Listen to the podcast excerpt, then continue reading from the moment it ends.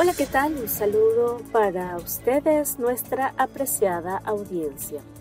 Por aquí seguimos en reemplazo de nuestro colega Rufo Valencia presentándoles 10 minutos de la actualidad canadiense, un podcast de Radio Canadá Internacional. A continuación, los titulares. Se desacelera la inflación en Canadá, pero el costo de la vida sigue en ascenso una familia sumida en el horror de los carteles mexicanos. Hospitales se preparan para el regreso de la temporada normal de virus respiratorios. Tristeza y decepción entre venezolanos y colombianos de Quebec. El índice de precios al consumidor de Canadá se estableció en 3,1% en octubre, por debajo del 3,8% del mes anterior pero en línea con lo que esperaban los economistas. Estadísticas Canadá atribuyó la desaceleración al retroceso de casi 8% en los precios de la gasolina registrado en octubre. De hecho, si se excluye la gasolina de las cifras, la tasa de inflación habría sido del 3,6%. Aunque la inflación se desaceleró el mes pasado, el costo de productos básicos como los alimentos sigue en ascenso los precios de la comida aumentaron más del 5% en los últimos 12 meses. Mientras tanto, el costo de los alquileres sigue subiendo a su ritmo más acelerado en años. Según Estadísticas Canadá, el costo promedio del alquiler subió 8,4% en los últimos 12 meses. Los costos de los viajes saltaron el mes pasado con un avance de 11% interanual en octubre, tras un descenso de 2% en septiembre. Son los viajes a Estados Unidos los que están presionando al alza el costo del turismo. Esta es la actualidad canadiense en 10 minutos, un podcast de Radio Canadá Internacional. El cartel de Sinaloa, que controla parte de la migración irregular de México a Estados Unidos, está muy activo en la frontera canadiense. Una familia colombiana que llegó a Canadá tras vivir el horror a manos de este grupo criminal dio su testimonio al programa de Radio Canadá en.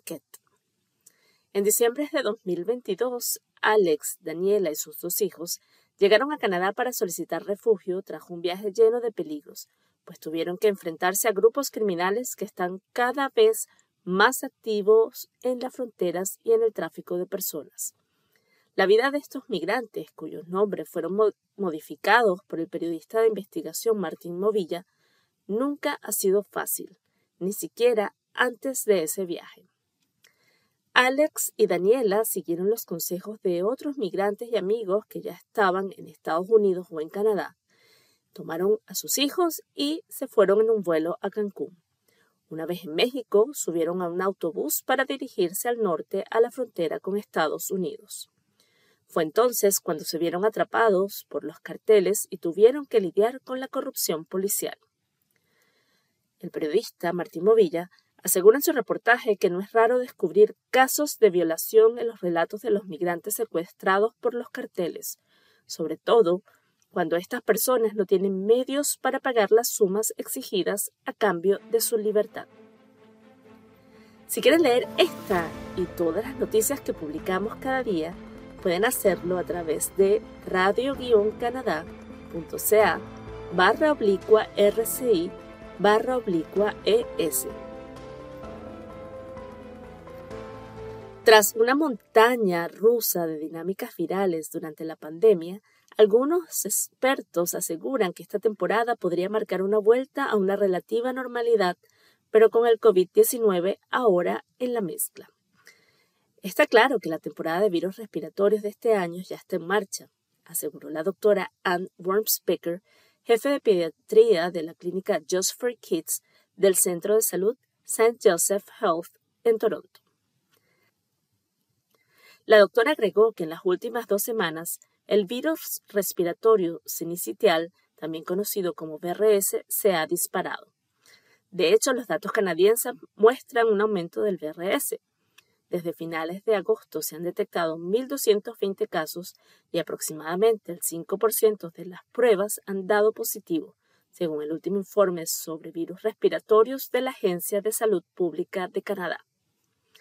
En cuanto a la gripe, ya se han registrado más de 180 hospitalizaciones asociadas a esta enfermedad desde finales de agosto. Los adultos mayores de 65 años constituyeron algo más de la mitad de las hospitalizaciones notificadas. La buena noticia es que Canadá aún se encuentra a principio de la temporada, lo que significa que hay tiempo para mitigar las nefastas consecuencias mediante una vacunación generalizada, incluso con vacunas contra el COVID actualizadas que se ajusten mejor a las cepas circulantes del virus. Ahora les comento un poco sobre el reportaje que publicamos esta semana. Conversamos con una venezolana colombiana y con un colombiano sobre sus esperanzas truncadas de que sus hermanos vinieran a Canadá como residentes permanentes gracias al programa humanitario que lanzó el gobierno federal la semana pasada. La particularidad es que Quebec decidió no participar. En el reportaje también conversamos con el abogado especialista en materia migratoria Yves Martineau, quien aseguró que la decisión del gobierno de François Legault no viola los derechos de los ciudadanos.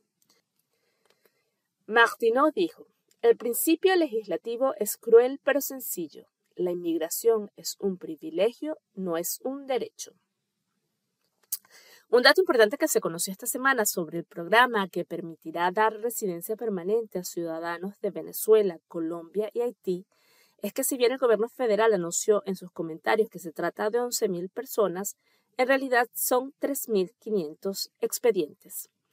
Según Yves Martineau, considerando que el interés en el programa es importante, el cupo será alcanzado rápidamente, aunque precisó que hasta el miércoles en la mañana las solicitudes permanecían abiertas. Natacha Mendoza, que es venezolana colombiana y también canadiense, aseguró a RCI que ante la decisión de Quebec se siente discriminada. La discusión es que en este momento, en ese proceso de residencia permanente específico, hay dos clases de canadienses. Entiendo. Los canadienses que viven en Quebec y los canadienses que viven fuera de Quebec. Y así llegamos al final de esta emisión de la actualidad canadiense en 10 minutos, un podcast de Radio Canadá Internacional. Les agradezco por su atención y nos encontramos nuevamente la semana que viene. Bye.